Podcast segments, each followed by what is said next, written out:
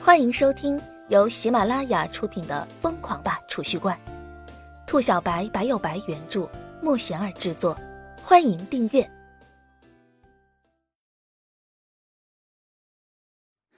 第七十五集，直面李江河。你把自己包裹的这么严实干嘛？你以为你是明星啊？还怕别人认出来你？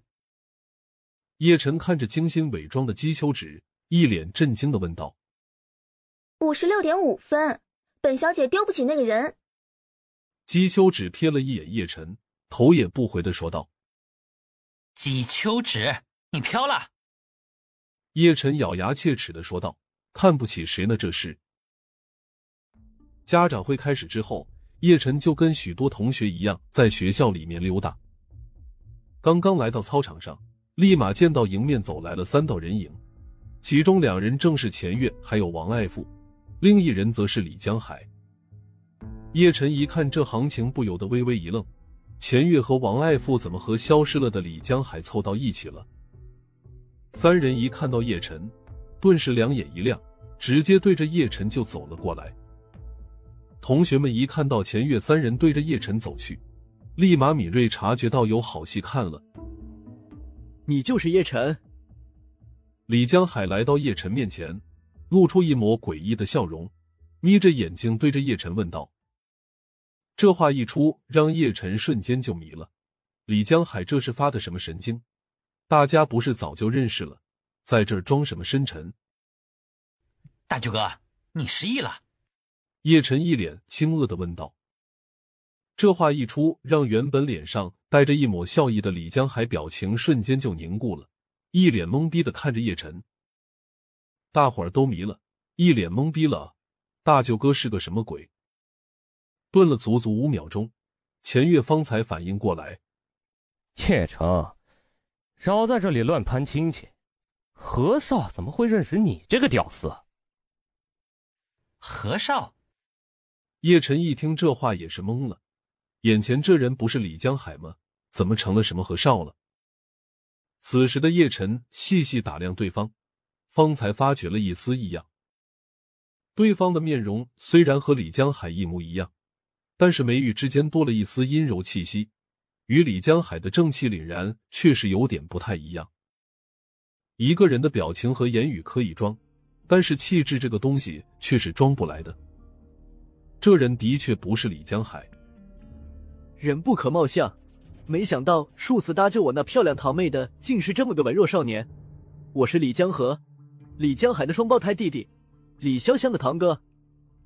李江河对着叶晨打量一番，嘴角微微翘起，露出一抹深不可察的笑意，道：“叶晨一听李江河的话，眉头瞬间一挑。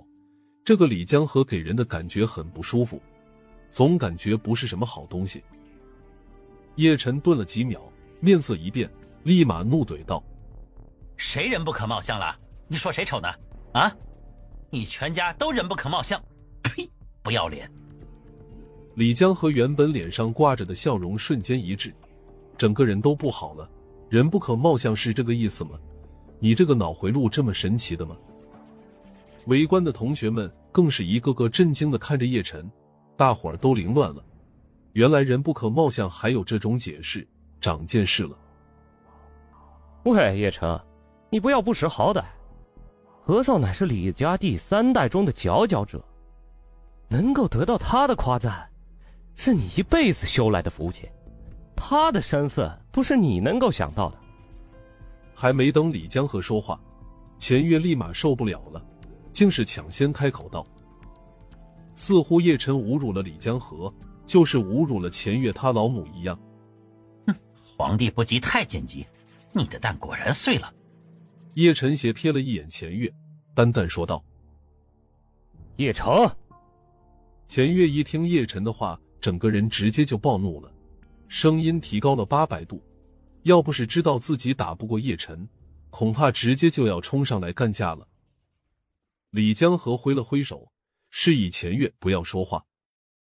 钱月一看到李江河的动作，立马乖乖的闭上嘴巴，跟孙子一样点头哈腰的站在一旁。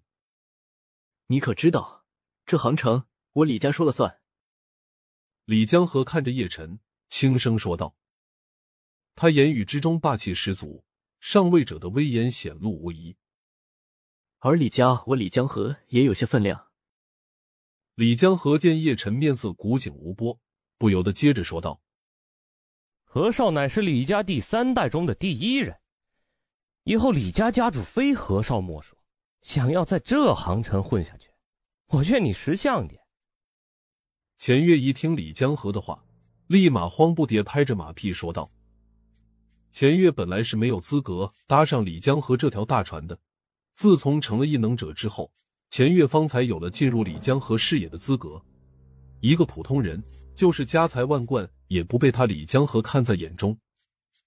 而认识了李江河之后，钱月方才知道自己以前是何等渺小，李家又是怎样一个庞然大物。也正因为攀上了李江河的关系，钱月才会自信心爆棚的准备找叶晨单挑，没想到一招就被踩废了。李江河轻笑一声，摆了摆手。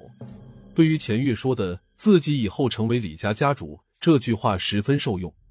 只见他淡淡一笑，露出一抹和煦的笑容，对着叶晨道：“我李江河不是个记仇的人，反倒是个爱财之人。叶晨，我爱惜你是个人才，只要你愿意投入我的麾下，我保你荣华富贵享之不尽。李潇湘虽然是个难得的美女，但是这世上美女多了去了。”别的话我李江河不敢讲，但是这杭城的美女，不管你看上谁，我李江河都敢拍着胸脯保证帮你搞定她。荣华富贵、美女全是，只要你叶晨跟了我，一切都不是问题。李江河自信的说着，言语之中透着不容置疑的威严。本集已播讲完毕，请订阅专辑，下集精彩继续。